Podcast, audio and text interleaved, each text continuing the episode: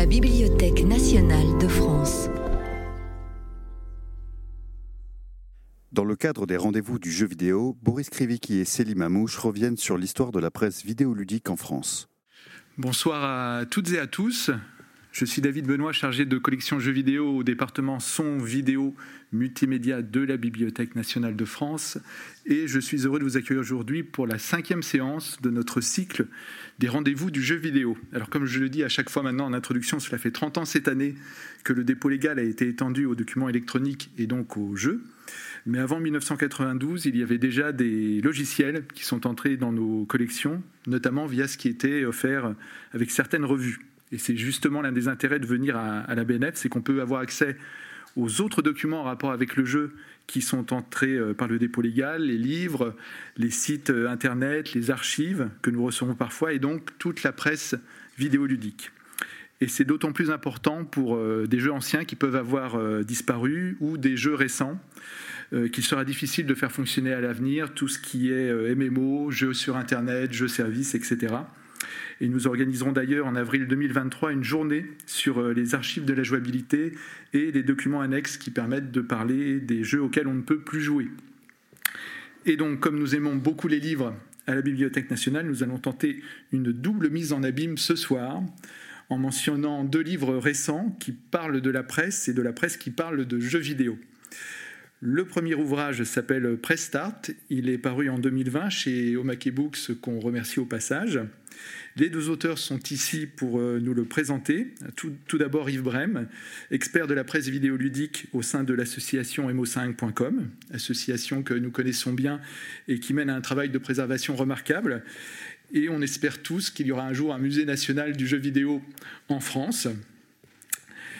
Et euh, en ces temps troublés où l'idée d'Europe est plus importante que jamais, nous sommes ravis d'accueillir un chercheur venu d'ailleurs, Boris Kriwicki, le second auteur de Prestart, qui est jeune docteur, tout jeune docteur en information et communication de l'Université de Liège. Et sa thèse a été mise en ligne il y a une semaine tout juste. Et nous aurons aussi l'occasion d'en discuter tout à l'heure. Boris a également participé au deuxième livre, qui sera évoqué, un ouvrage collectif alors intitulé Lire les magazines de jeux vidéo, c'est bien ça, qui sera publié dans quelques semaines aux presses de l'Université de Liège. Il est le fruit d'un projet de recherche intitulé Ludopresse, qui a réuni des chercheurs de plusieurs pays et qui a donné lieu à un colloque à Liège en 2016, organisé par le Liège Game Lab.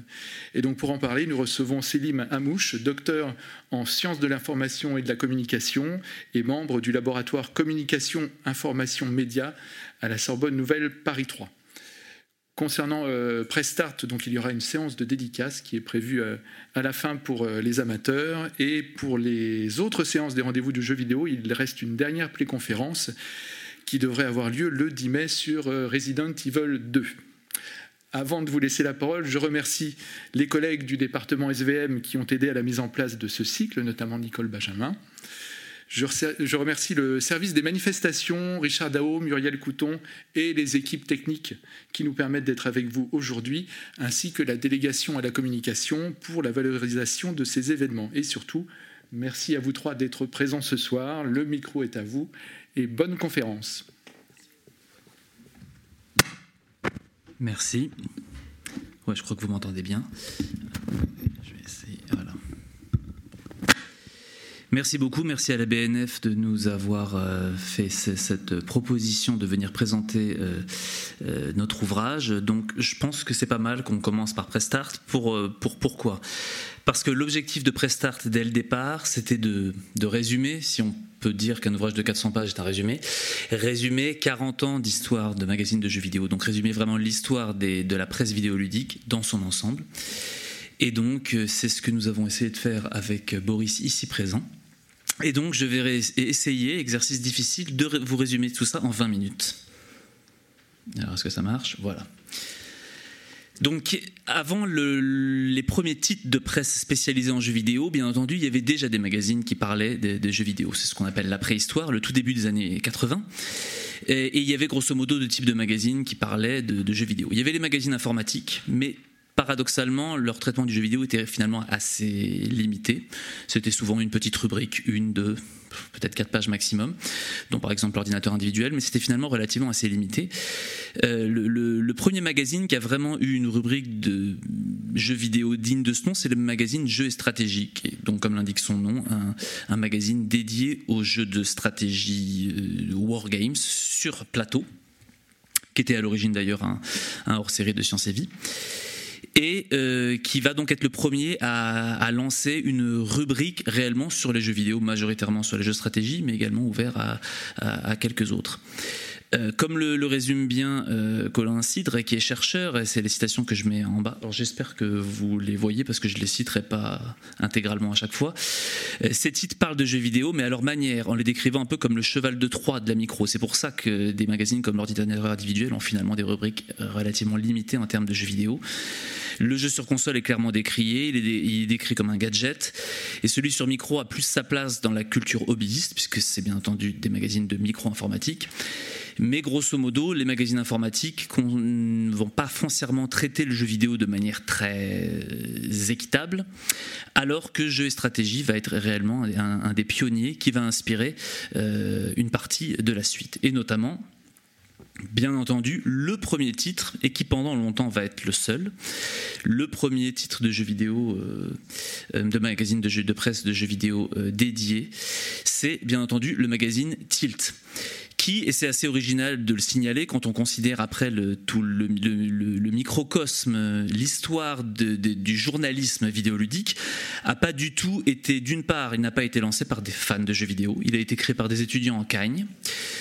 Euh, et il, avec une équipe rédactionnelle qui n'était elle-même pas véritablement passionnée de jeux vidéo. C'était surtout des gens euh, diplômés du supérieur, qui avaient des ordinateurs, parce que c'était pas donné à tout le monde à l'époque, et qui étaient finalement assez éloignés du milieu informatique et même du milieu journalistique. Et ce qui fait que ça a donné naissance à un magazine de jeux vidéo qui a été la base pour beaucoup de, jeunes joueurs euh, de, cette époque, alors que finalement il avait un style qui n'était pas du tout adapté, entre guillemets, euh, à un public qui était majoritairement des enfants de moins de 15 ans.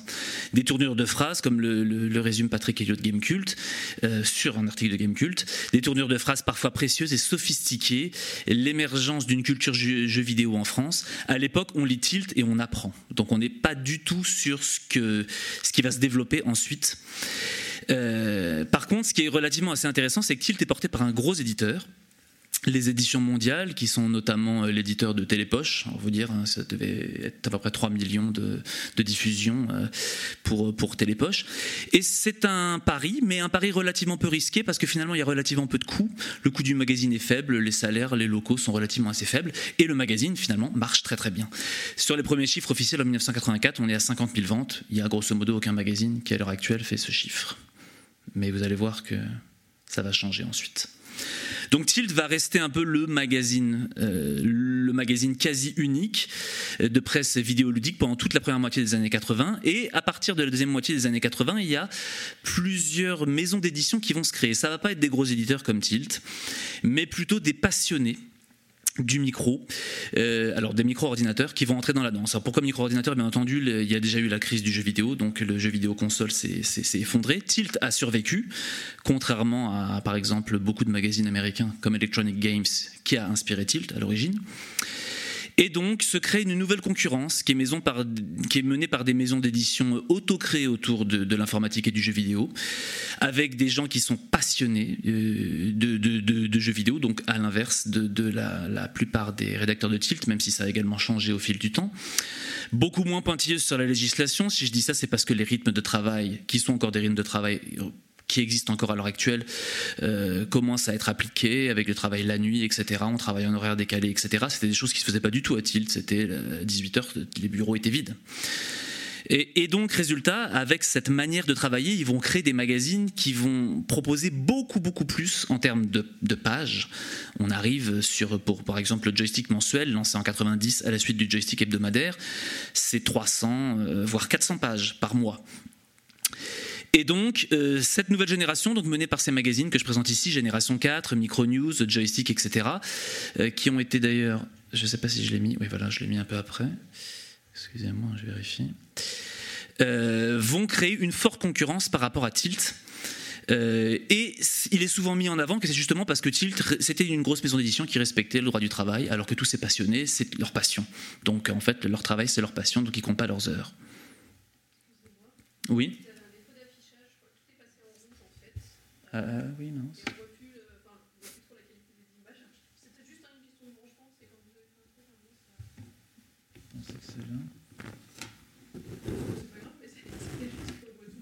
Non, mais c'est un peu gênant quand même. Ouais, c'est pas terrible ça.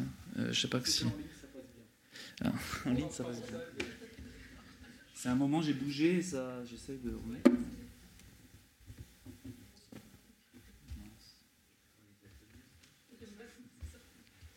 Je suis désolé, je sais pas comment résoudre le problème. Bon. désolé pour la qualité des images. En tout cas, j'espère que le texte reste lisible. Alors pour résumer cette nouvelle génération de, journalistes, de passionnés de jeux vidéo qui, qui, se lancent dans la presse, euh, il y a différents types de profils. Bon, il y a d'abord les purs chanceux, c'est souvent des, candidatures spontanées. Hein. AHL, c'est pas caché. AHL, donc l'ancien rédacteur en chef de Console Plus, qu'il a pu recruter des gens juste parce qu'ils avaient une photo plus sympa que les autres. Hein, il ne s'en est pas caché. Euh, ensuite, il y a aussi des gens qui sont recrutés comme pour ce qu'on pourrait dire pour leurs skills, c'est-à-dire des gens qui sont recrutés euh, au cours de salons de jeux vidéo. Ils gagnent un concours de jeux vidéo. Il y a un éditeur qui arrive et qui lui dit ah, écoute, je lance un magazine de jeux vidéo, tu joues super bien, viens, viens écrire dans notre magazine. Ils n'avaient aucune idée de, leur capacité rédactionnelle et c'est comme ça qu'ils se sont fait euh, recruter. Après, il y a, et c'était pas du tout anodin, un certain nombre de gens qui sont rentrés dans la presse de jeux vidéo parce qu'ils étaient d'abord des crackers donc euh, des, des, swappers, je crois qu'on appelait ça à l'époque, c'est-à-dire des gens qui faisaient des, qui craquaient les jeux pour en faire des copies et qui vendaient ces copies. Donc il y a tout un trafic international euh, dans les années 80 qui se développe là-dessus véritable nectar pour les revendeurs, comme l'explique ici Je me destroy, qui était à l'époque à Micronews, parce que donc ces, ces, groupes de crackers proposaient euh, des, des, jeux aux revendeurs qui leur permettaient après d'établir si le jeu était bien ou non. Euh, et donc après, ils étaient capables aussi de le, distribuer à un certain nombre de gens qui étaient capables de le tester chez eux. Ils revenaient en magasin, ils leur disaient ouais, ce jeu est pas mal, etc. Et finalement, euh, comme c'était un peu un microcosme, que la presse tournait aussi autour de ces magasins-là, il y avait des rencontres qui pouvaient se faire. Ah oui, c'est toi qui as testé ce jeu-là, euh, c'est toi qui craques ce jeu-là, bah viens faire des tests pour nous. Parce qu'il faut savoir qu'à l'époque, il n'y avait aucune distribution. Les jeux vidéo n'étaient pas distribués par l'industrie. Donc il fallait se débrouiller pour avoir ses propres jeux. Donc impérativement, les gens capables de faire des copies de jeux, eh ben, ils avaient la valeur, euh, la matière première de, la presse jeux vidéo. Et puis bien entendu, il y a tout ce qui est le, réseau, ce qui est bien résumé par Georges Brice, qui était rédacteur en chef de Micronews, mais qui a été rédacteur en chef de plusieurs magazines informatiques avant. Il rencontre à un moment euh, au château d'Ubisoft, à l'époque où Ubisoft avait encore son château en Bretagne, euh, un dénommé Jean-Yves Prima, qui était le patron de Commodore Revue. Et puis à un moment, Georges Brice, il en a eu marre, alors il a pris son téléphone, il lui a dit voilà, j'en ai marre, est-ce que tu as envie que j'aille travailler pour, pour toi? Et c'était fait. Donc bien entendu, le réseau, mais ça, ça joue aussi dans beaucoup d'autres professions. Donc c'est un peu comme ça que cette génération de journalistes est rentrée. Le réseau va devenir de plus en plus important au fil en aiguille, puisque de fil en aiguille, il y a aussi un certain nombre d'amis qui vont rentrer parce qu'on peut faire confiance à des amis plus qu'à des inconnus. Enfin voilà, vous, vous voyez un peu le, l'image. Les éditeurs en soi, ils sont rarement comme les éditions mondiales, les éditeurs de Tilt, même si euh, on a eu aussi Soracom, qui était un gros éditeur et qui éditait Arcade. Il y a deux types d'éditeurs euh, qui vont se créer en plus de ces grandes maisons d'édition c'est les magasins et les grossistes en informatique qui à l'origine des magasins. C'était le cas du magasin euh, Micro Vidéo qui a lancé Génération 4. C'était le cas du magasin euh, MSX Video Center qui a lancé Micro News, qui était à l'origine MSX News.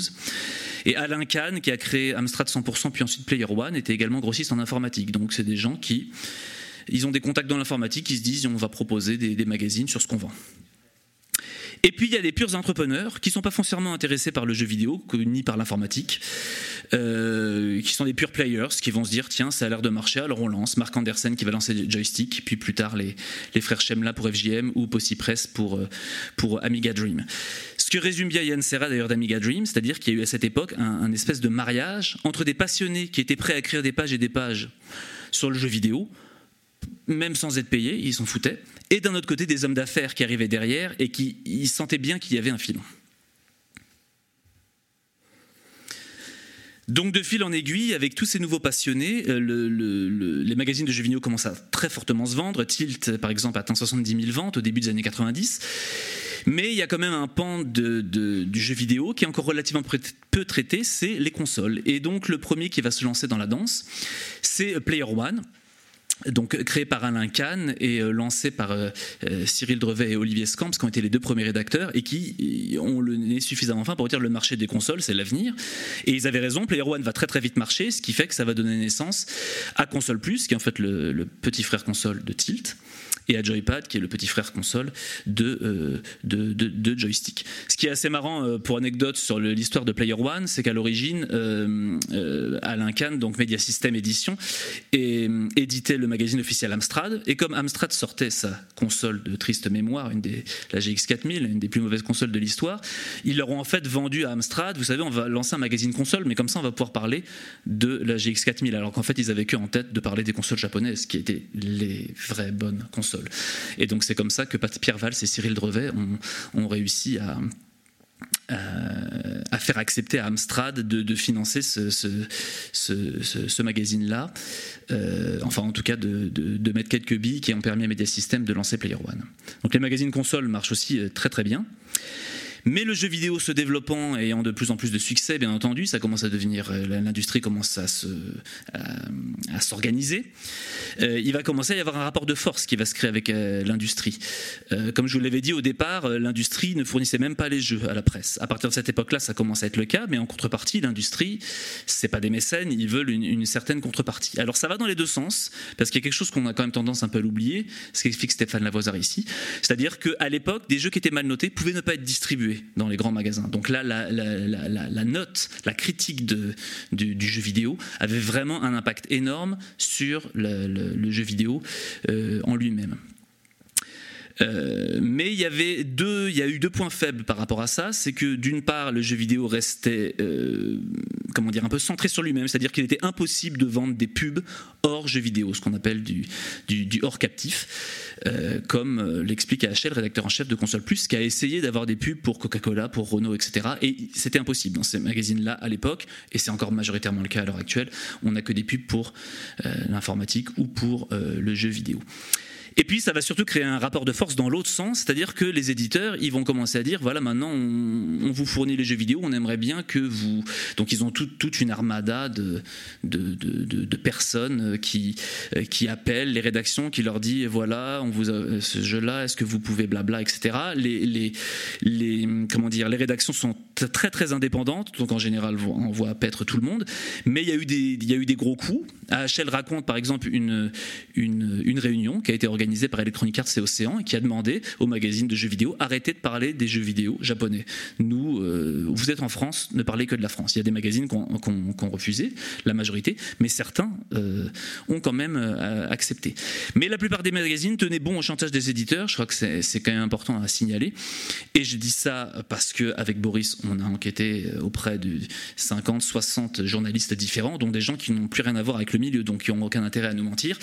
À l'époque, les, la presse avait ce pouvoir et ils étaient capables de résister, mais c'est pas pour ça qu'il n'y avait pas des, pressions de certains, euh, de, certains éditeurs. Mais on est loin de ce qui se passe dans la presse anglo-saxonne ou japonaise, où en général les, magazines sont plus inféodés. Euh, excusez-moi, sont plus inféodés euh, à l'industrie finalement. En France, on est quand même plutôt un exemple d'indépendance. Alors avec tous ces lancements de magazines, on, va arriver à un, nombre de magazines qui au départ étaient de fin, fin des années 80, on était à 7 ou 8 magazines. Et quand on arrive au milieu des années 90, on est à 25 magazines qui paraissent en presse tous les mois. Et on va arriver à ce qu'on appelle l'âge d'or de la presse. Et je vais expliquer exactement euh, l'âge d'or, mais pourquoi d'abord est-ce qu'il y a eu cet âge d'or? Qu'on juge de 1995 à 2001, mais on peut l'étendre à un petit peu avant et un petit peu après. Bon, tout d'abord, il y a l'évolution exponentielle du chiffre d'affaires du jeu vidéo, hein, qui devient vraiment un bien de consommation euh, énorme, y compris hors enfant. La deuxième chose très importante, c'est la création du CD-ROM, qui a permis de faciliter et de maximiser la vente de démos avec les magazines papier. C'est-à-dire que la démo, à un moment, est devenue le plus produit qui faisait, qui faisait la véritable concurrence entre les magazines. C'était pas finalement ce qui s'écrivait dans le magazine, mais c'était plus la démo qui était offerte avec le magazine qui faisait qu'on achetait tel titre ou, ou un autre. La création du CD-ROM a pour ça créé un véritable âge d'or de la presse. Et finalement, à la confluence de ces deux raisons, la réalité, c'est l'importance de la PlayStation, qui d'une part était la première console qui, qui s'est un peu tournée vers, les, vers le public adulte, donc impérativement beaucoup plus de consommateurs, et qui a commencé à proposer des CD de démos dans son célèbre PlayStation Magazine, qui va devenir le million seller de, de, la presse jeux vidéo, je vais vous montrer les chiffres juste après, euh, et qui va avoir beaucoup de succès parce que beaucoup de gens l'achetaient juste pour avoir la démo. Donc c'est pour vous montrer l'importance qu'acquiert le, le CD-ROM. Donc concrètement, qu'est-ce que ça va faire cet âge d'or? Ça va très très bien se vendre. Les chiffres de vente sont très importants. Les journalistes gagnent très bien leur vie. Les pigistes peuvent gagner énormément d'argent s'ils travaillent beaucoup. Et, bien entendu, beaucoup, beaucoup d'éditeurs rentrent dans la danse. Donc là, je vais vous montrer PC Team, PlayStation Magazine, PC Jeux lancé par Edicorp qui va devenir Futur, on y reviendra ensuite, et euh, Playmag. Euh, alors peut-être une petite anecdote sur PlayStation Magazine qui a vraiment été un, magazine très important. C'est un magazine très important et pourtant c'est un magazine qui a été lancé par le groupe Hachette qui avait racheté euh, les magazines de Mark Andersen, Joystick, Joypad notamment mais qui en fait aurait dû à l'origine être lancé par euh, Media System Edition, qui a voulu rester fidèle à Nintendo alors qu'ils avaient des très bons contacts avec Sony.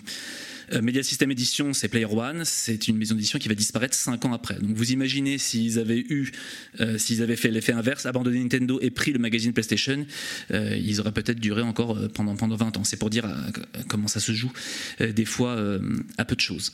Et puis surtout, ce qui s'est passé avec PlayStation Magazine, c'est qu'il y a eu une espèce d'imbroglio, puisque Mark Andersen était un éditeur et en même temps continue à travailler pour Hachette. Donc en fait, il travaillait sur un PlayStation Magazine pour sa maison d'édition, et mais alors que c'était officiellement Hachette qui devait le faire, il y a eu une espèce d'imbroglio comme ça, ce qui fait qu'au dernier moment, PlayStation Magazine a failli euh, capoter et que le magazine a été réalisé en grosso modo en deux ou trois semaines. Mais créer un titre ex nihilo en deux ou trois semaines, c'est quelque chose de, de tu veux non? Non et c'est quelque chose qui est, qui est finalement euh, assez classique pour toutes ces maisons d'édition à cette époque-là qui, qui peuvent des fois sortir des titres extrêmement vite en réaction à la concurrence. Oui, bah, comme tu le disais, ils comptent pas leurs heures. Et, euh, mais euh, ce qui est intéressant aussi de constater avec le, PlayStation Magazine, euh, ça, après on bouclera la, boucle sur ce titre important, c'est toute son identité en fait, tout euh, le, discours éditorial qui l'accompagne, qui dit euh, regardez, on arrive avec la PlayStation, on a une nouvelle machine pour adultes, euh, Mario et Sonic, c'est bien gentil, mais c'est pour les enfants. Et il y a toute une refonte de la maquette aussi qui va avec ce discours, parce que à l'époque les magazines sont très colorés. la mise en page va dans tous les sens, il y a énormément d'images, et le PlayStation Magazine vient avec une maquette beaucoup plus sobre, alors qu'ils sont dans la même boîte euh, que Joystick et compagnie, qui eux sont, plus bariolés. Alors c'est après, oui, non. On reviendra sur les chiffres de PlayStation Magazine après. Donc après cet âge d'or, hein, donc je, résume, hein, je, passe assez rapidement. Euh, à partir du début des années 2000, on va voir un changement, on va encore avoir une nouvelle évolution dans les relations avec l'industrie, et qui va pas foncièrement être très positive pour pour l'histoire de la presse. D'abord, on passe sur une, espèce d'information prémâchée, c'est-à-dire que l'industrie va commencer à avoir des plannings avec les sorties, avec les informations qui, qui passent au compte-gouttes et qui sont distribuées à toute la presse. Donc ce qui fait que la presse va avoir de plus en plus les mêmes choses à partager. Il y a beaucoup moins de possibilités d'aller voir un développeur et d'avoir une news ou un scoop parce que ça commence à être un peu trop euh, euh, l'industrie a en fait un peu cadenassé l'information euh, qui distribuait à la presse. Donc j'ai déjà commencé à le dire, il n'y a plus de lien privilégié avec les développeurs. Je pense que l'exemple cité par Wanda dans, le de, joystick à l'époque et dans le podcast joystick est particulièrement importante. Elle était très très amie avec les gens d'Arkane Studio de, Lyon c'était mes potes, ils m'avaient dit notre porte sera toujours ouverte. Sauf qu'à un moment, au début des années 2000, elle décide d'aller les voir, elle voit, elle voit deux, trois potes et tout. on lui dit d'attendre cinq minutes. Elle se retrouve sur un, sur un canapé. Et là, il y a le PDG d'Arkane qui, qui arrive et qui lui dit Qu'est-ce que tu fais là? T'as rien à faire ici, tu sors. Et là, elle se dit Le jeu vidéo, ça a changé, je me fais foutre à la, à la porte de la boîte de mes potes. Et là, en fait, c'est le début au moment où c'est fini l'époque où la presse, selon ses notes, peut faire la, la pluie et le beau temps. C'est fini au moment où la presse a finalement des relations privilégiées avec les développeurs. L'industrie a cadenassé toute cette information-là. Et maintenant, la presse va plus pouvoir euh, avoir, euh, pouvoir rentrer aussi facilement que, que, que ce qu'elle voulait. Et puis une, des conséquences qui se voit d'autant plus depuis le début de la presse jeux vidéo, quasiment depuis le début, mais, mes collègues ici pourront, pourront en reparler par rapport à, leurs ouvrages respectifs. Mais euh, la presse a beaucoup plus parlé du produit et pas de l'industrie. Je sais pas si Boris, toi, tu c'est peut-être plus en parler. Ouais. tu, vas en parler. Mais euh, notamment, ce qu'on veut dire, c'est que euh, la presse reste très consumer magazine, c'est-à-dire c'est un magazine de consommateurs où on fait une aide à, à la décision sur quel jeu acheter. Et finalement, on ne parle pas forcément de l'industrie qu'il y a autour, on ne parle pas du côté culturel du jeu vidéo, on reste vraiment sur le jeu vidéo comme, comme, comme un produit, comme l'avait bien résumé, William Oduro dans du, du monde Pixel à l'époque. Mais les relations avec l'industrie, peut-être que l'industrie a, euh, a, donc comment dire, la, presse a plus de mal à, la compétition est de plus en plus importante parce qu'il y a de plus en plus de titres et parce que les titres donc ont, tous le même type d'informations à proposer. Mais ça aurait pu quand même très bien marcher comme ça. Le problème, c'est qu'il va bien entendu arriver un nouveau phénomène, euh, qui bien entendu est arrivé dès la fin des années 90, mais qui commence vraiment à être une concurrence pour la presse papier. C'est bien entendu Internet, qui au début a été vu comme un complément. Un complément parce que ça permettait d'accéder à des vidéos, donc de se faire des, idées, etc. Mais ça n'a jamais été vu euh, comme... Euh, euh, ça a été vu un... Comment dire, excusez-moi comme un complément de telle manière que même Joystick, qui était quasiment le magazine numéro un de l'époque, avait lancé par exemple le site joystick.fr. C'était très très puissant, comme l'explique Grégoire Hello à l'époque à Joypad. Euh, le site était très puissant, il était très très bien installé. Et du jour au lendemain, la famille d'entrepreneurs va changer d'avis. En 2002, elle a considéré qu'Internet ce n'était pas l'avenir et elle a fermé tous ses sites. Alors qu'ils avaient une avance considérable, y compris sur jeuxvideo.com qui existait déjà à l'époque et qui va en profiter pour devenir ensuite le leader. Mais finalement, ça a été aussi un choix que les gens du papier ils n'ont pas réussi à passer à l'Internet. Et ce que résume bien Brice Nguessan, qui a ensuite fait partie de tout le microcosme futurier, le média Merced, quand tu es un groupe de presse, que tu vends 150 000 exemplaires par mois de tes titres, et que tu rajoutes la, la pub, etc., donc ça fait beaucoup d'argent. Et il y a des gens qui te disent, ils viennent te dire, on vient, on va faire un site. Mais à cette époque, il n'y a pas de pub sur Internet. Donc tu dois payer des gens pour faire un site, et le site, il va te rapporter zéro. Donc les gens de la presse papier, ce qu'ils se sont dit, ils se sont dit, bah, pourquoi tu veux que je fasse ça? Et en fait, toute la presse papier a continué à freiner des cas de fer, sauf que de fil en aiguille, la presse internet est devenue de plus en plus rentable, mais les pure players étaient déjà là avant eux, et la presse papier a, ensuite s'est fait doubler, elle n'a jamais pu rattraper son retard. Quand on voit qu'il euh, n'y avait que 2,4% de gens qui avaient internet en France en 98, que c'est monté à 25% en 2003, on voit où ça en est maintenant, impérativement, ils ont loupé le coche. Et donc, ce qui était vu au début comme un compliment est devenu un concurrent direct.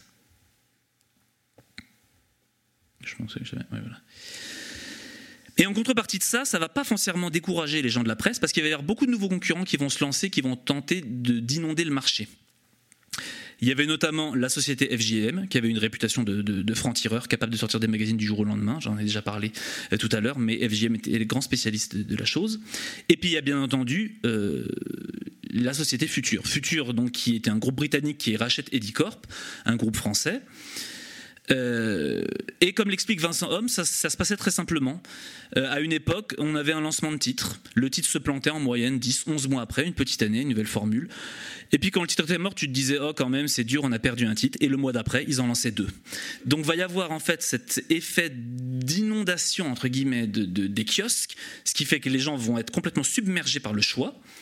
Et ce qui va aussi jouer en la défaveur, en plus de la concurrence d'Internet, qui bien entendu est gratuit, les, informations au jour le jour, enfin voilà, je vous fais pas un dessin par rapport à la presse papier, mais en plus de ça, quelqu'un qui arrive dans un kiosque, il se retrouve devant 30, 35 titres, on est à ce niveau-là, à cette époque-là, euh, et c'est une presse qui est de moins en moins rentable parce qu'il y a trop de titres et parce qu'il y a en plus Internet qui, se développe. On ajoute à ça que que Future va, on ajoute à ça que Future va racheter euh, la majorité des, titres euh, du marché. Donc euh, tous les, grands magazines vont y passer, les joysticks, les consoles plus, ils vont développer un monopole ou quasi-monopole. Euh, et du coup, il y a des titres qui vont se cannibaliser entre eux parce que Future va avoir plusieurs magazines spécialisés dans un constructeur, plusieurs magazines dits généralistes qui parlent de tous les jeux vidéo et qui vont parfois le même mois afficher en couverture le même jeu. Donc euh, forcément, les, joueurs et, joueuses qui veulent acheter un magazine, les ventes vont se cannibaliser parce vont aucun n'a le budget pour commencer à acheter deux magazines qui affichent le même jeu en couverture. Donc euh, Future va finalement se tirer une balle dans le pied, mais tu, vas peut-être un peu plus le, détailler.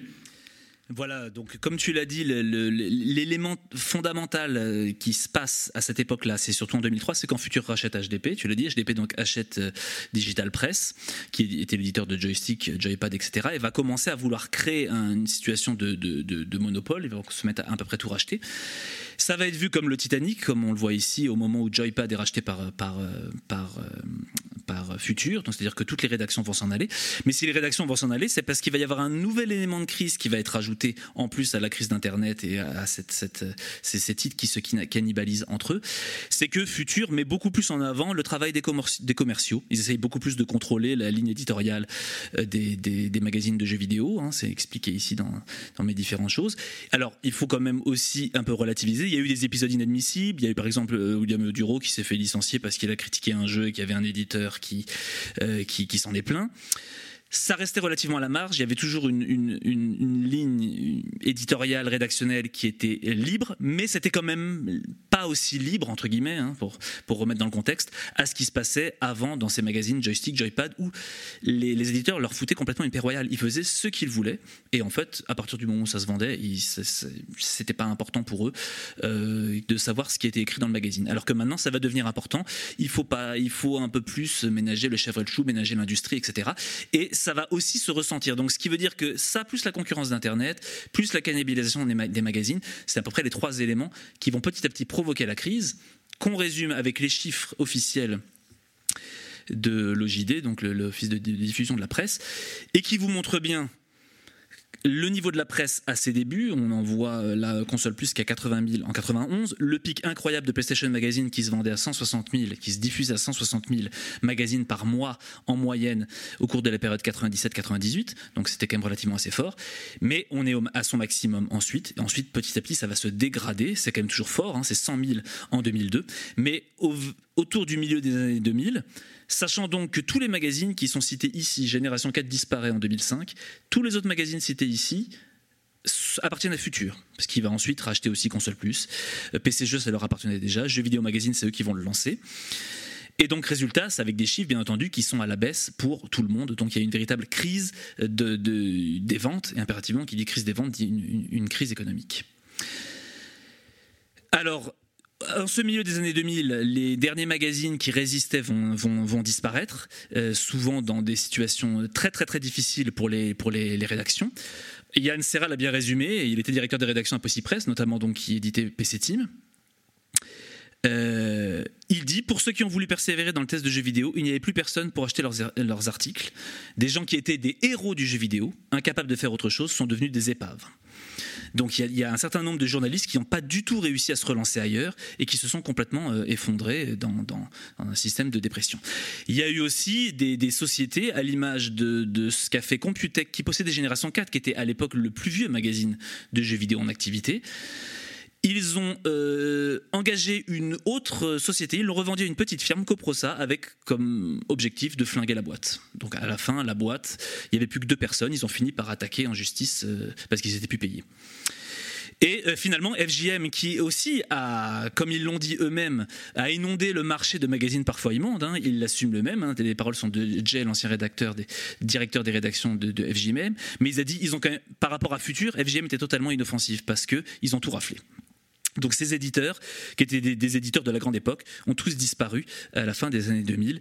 Et donc euh, EMAP, l'éditeur de Console Plus, a ensuite été aussi racheté par, euh, par Futur.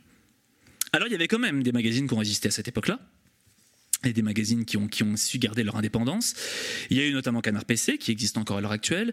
Il y a Pixel Love, qui existe également à l'heure actuelle, qui a créé la, la mode d'abord du magazine de rétro gaming, qui est parce qu'il y a énormément de magazines de rétro gaming euh, en France. Hein, c'est vraiment une particularité nationale, j'aurais envie de dire. Et qui a créé en plus le système du MOOC, donc ce qui fait que c'est la vente en direct. Donc il y a plus, les bénéfices sont générés, générés équivalaient peut-être à 2 ou 3 000 exemplaires pour, euh, oui, voilà, pour 400 exemplaires, ça valait 2 ou 3 000 exemplaires en termes de bénéfices par rapport à un magazine vendu en kiosque. Pour montrer. Et puis en parallèle, IG qui a justement euh, essayé de, faire un peu entre les deux, a essayé un, style plus, plus qualitatif. Entre MOOC et entre kiosque, ça a été des, magazines qui ont, qui ont su faire leur trou avec plus ou moins de difficultés par rapport euh, au, à Futur et à son, son monopole. Mais finalement, le monopole de futur, ça n'a pas fonctionné. C'est bien résumé par Corentin Lamy de, Joystick. Euh, il faut savoir que Future, les Britanniques se sont retirés. Ils ont été l'ancienne, euh, comment dire, l'ancienne direction de Future France a racheté Future. C'est devenu Yellow Media. Yellow Media a ensuite été racheté par un autre groupe au moment où ils étaient en, crise financière assez profonde. Et c'est devenu Merced. Corentin dit qu'il a ressenti une véritable envie de renouveler les fondamentaux de la presse du jeu vidéo à partir de ce moment-là, alors que ça n'avait jamais été fait avant. C'est-à-dire qu'on faisait toujours les mêmes méthodes, les chutes euh, pardon, les ventes continuaient à chuter inexorablement, mais il n'y avait pas eu de changement de, ligne éditoriale ou de, ou de, ou de, ou de rédactionnel. Mais ce qu'explique Corentin Lamy, et je pense, et ça a été confirmé par d'autres témoignages, c'est que c'était un peu vain parce que recommencer un magazine qui a 25 ans d'histoire, les fans qui ne te lisent plus parce qu'ils sont passés à autre chose, ils ne vont pas revenir. Donc en fait, le problème qui, s'est posé, c'est que Futur a continué à appliquer toujours les mêmes méthodes et même les mêmes grilles salariales, comme l'explique Moguri, qui était rédacteur en chef adjoint de Console Plus, mais plus connu pour No Life, et qu'il a dit tout le monde savait que la situation financière des magazines était très mauvaise, mais il nous dit pourtant j'ai jamais été aussi bien gagné ma vie que là-bas. Donc les salaires sont euh, élevés par rapport aux chiffres de diffusion, et en contrepartie la ligne éditoriale est toujours la même. Euh, il n'y a pas de changement fondamental, donc finalement les, lecteurs se lassent et petit à petit quittent. Et comme le dit Corentin, quand ils ne lisent plus un magazine, ils n'y reviennent plus après. Donc en 2012, euh, c'est la quasi disparition de la presse jeux vidéo avec, la, avec la liquidation de Merced, donc celui qui avait suivi Futur, notamment disparition de Joypad qui avait eu lieu déjà en 2011, et donc Console Plus, PC Jeux, Joystick, donc les magazines les plus anciens euh, encore en activité qui disparaissent tous à cette époque-là. Alors finalement, euh, c'est quand même une question qu'on peut se poser quand on, regarde l'histoire de la presse jeux vidéo jusqu'à cette époque-là, début des années 2010. Finalement, qui est le vrai coupable? Parce qu'on a souvent l'habitude de dire Futur, c'est le grand méchant loup, c'est le vrai coupable, c'est l'éditeur qui a, tout flingué. Mais d'un autre côté, il y a aussi Internet. Eh bien, il y, a différentes idées. C'est clair que Futur n'a pas aidé. Euh, ils ont eu parfois des, idées saugrenues. Jika, par exemple, euh, a voulu interroger Florent Gorge, le créateur de Pixel Love. Et puis finalement, au dernier moment, euh, Futur euh, l'appelle et lui dit non, non, on veut lancer un magazine rétro, ça va être de la concurrence, donc tu l'interroges pas. Ils n'ont jamais lancé de magazine rétro, mais c'est pour vous montrer le, genre de comportement que pouvait avoir la direction euh, quand il y avait des nouvelles idées. Euh, Stéphane Lavazar aussi dit c'est vrai qu'on peut accuser Internet de tous les maux, mais certaines personnes du marketing font arrêter des magazines qui étaient en progression. Et lui n'était pas à Futur, il était à, Dixie Media après avoir été à, Génération 4. Mais en contrepartie, on a aussi des gens comme Yann Serra, donc l'ancien directeur des rédactions de Possipress, Press, PC Team, qui nous dit tout avait déjà commencé à s'écrouler avant même que Futur commence à arroser les kiosques. Internet, c'est le concurrent ultime. Les magazines sont morts parce que les gens n'allaient plus acheter en kiosque. Et d'ailleurs, quand on parle aux nouvelles générations maintenant, c'est ce qu'on voit. Quand on leur, dit, on leur demande ce que c'est que des kiosques, certains ne savent même pas ce que c'est. Donc on voit qu'il y a aussi ça euh, comme, euh, comme problème. Et puis la, dernière chose, qui est finalement un peu un mélange des deux, c'est Brice Nguessan, lui-même faisant partie de, Futur, directeur des rédactions de Yellow Media et de Merced, qui dit oui, Futur est responsable de son propre déclin, mais il est surtout responsable de son propre déclin parce qu'il n'a pas pris le virage d'Internet. Ils ont eu la possibilité, par exemple, de, de racheter jeuxvideo.fr et ils ne l'ont pas saisi. Et il dit un truc qui me semble assez édifiant. Si ce virage d'Internet avait été pris, je pense que Webedia n'existerait pas aujourd'hui. Le Webedia d'aujourd'hui, c'est le futur d'hier. Mais contrairement à ce que se, laisse penser ce que j'étais en train de dire, c'est pas pour ça que la presse va abandonner, parce qu'il y a toujours des gens qui ont envie de faire des magazines de jeux vidéo et des magazines de jeux vidéo de, qualité. Et il va y avoir une certaine renaissance qui va se créer en 2013 avec exclusivement des magazines indépendants. Jeux vidéo magazine, par exemple, a été racheté par son ancienne équipe, mais maintenant, en termes de taille, fait presque partie des magazines indépendants. Et euh, je pense que le Moguri, l'ancien rédacteur en chef adjoint de Console Plus, euh, résume ça assez bien. Il va y avoir une renaissance en, deux groupes. Il y a les magazines qui s'approprient leur rédaction et les rédactions qui s'approprient leur magazine. Donc il y a des magazines qui vont continuer à créer des consumer magazines, donc jeux vidéo magazine, euh, mais également par exemple Video Gamer euh, même si euh, ils essayent de faire quand même aussi un petit peu différent que le consumer magazine de base. Et puis il va y avoir tout un tas de créations de magazines qui présentent le, jeu vidéo comme un produit culturel, chose que Canard PC avait déjà commencé à faire. Et JV va se mettre en plein dedans. Il va y avoir d'autres magazines qui vont se faire, euh, comme Game par exemple à cette époque-là. La différence c'est que JV existe encore. c'est souvent difficile, mais Sophie Krupa le résume assez bien. La question de savoir si, si ce qu'on fait colle à notre business plan ou je ne sais pas, la question ne se pose pas puisqu'en fait on n'a pas de business plan. Donc en fait, c'est vraiment des un peu comme des passionnés, comme à la grande époque, qui décident de recréer d'eux-mêmes. L'équipe de JV, c'est des anciens de joystick, au même titre que Canard PC à l'origine sont des anciens de joystick, Video Gamers sont des anciens de, joypad, etc. Donc c'est des gens qui étaient dans, ces grands groupes, mais qui ont envie de faire quelque chose de, de différent. avec une ouais, avec une, euh, une culture euh, journalistique euh, très à cœur et qui incite à, comme on disait, casser les fondamentaux, casser les modèles de la presse vidéoludique tels qui, sont, qui ont cours depuis les années 90. Donc euh, JV, il saisit ce, moment charnière comme un moment pour euh, abandonner le terme test et pour plutôt partir sur la critique, pour aller voir ce qui se fait dans d'autres types de presse, euh, dans, la critique cinéma, etc. Et euh, pour, pour revenir à, à, des bases plus, plus journalistiques, développer des angles, etc. On aura l'occasion d'en reparler ensuite. L'image revient, là on n'avait plus que du test, mais c'est sûr pour mon successeur que c'est un problème. Euh, pour terminer, euh, on a aussi essayé de regarder quand même vraiment euh, ce qui se passe maintenant en ce moment dans la presse. Et c'est vrai que après cette renaissance qui a plutôt pas trop mal marché, bien entendu avec, des, diffusions bien bien plus faibles que, ce qu'on connaît, la presse a quand même eu à subir deux crises supplémentaires dans toute la période 2017 et 2020. D'abord, euh, la crise de Prestalis, qui en fait, Prestalis, c'est la société qui distribuait près des trois quarts des titres de presse française et qui se trouve proche du dépôt de bilan à partir de fin 2017 et qui va donc euh, demander une espèce de, de, taxe supplémentaire aux magazines à prélever, etc. Puis Prestalis va finalement mettre la clé sous la porte euh, ce qui va faire que pendant, je crois, 3, 3, 3 à 6 mois, il y a certaines régions de France où il n'y aura plus de distribution de, presse. Donc là encore, ça a joué un, mauvais tour au magazine de jeux vidéo à ce moment-là. Et puis bien entendu, le confinement dû au, Covid qui va accroître les soucis, la fermeture des, kiosques, la fermeture des relais dans les gares, les métros, etc. C'est Yvan Godet de, de, Canard PC qui explique tout ça. Les imprimeurs ont dû s'assurer de la sécurité de leurs employés, faire avec des effectifs réduits.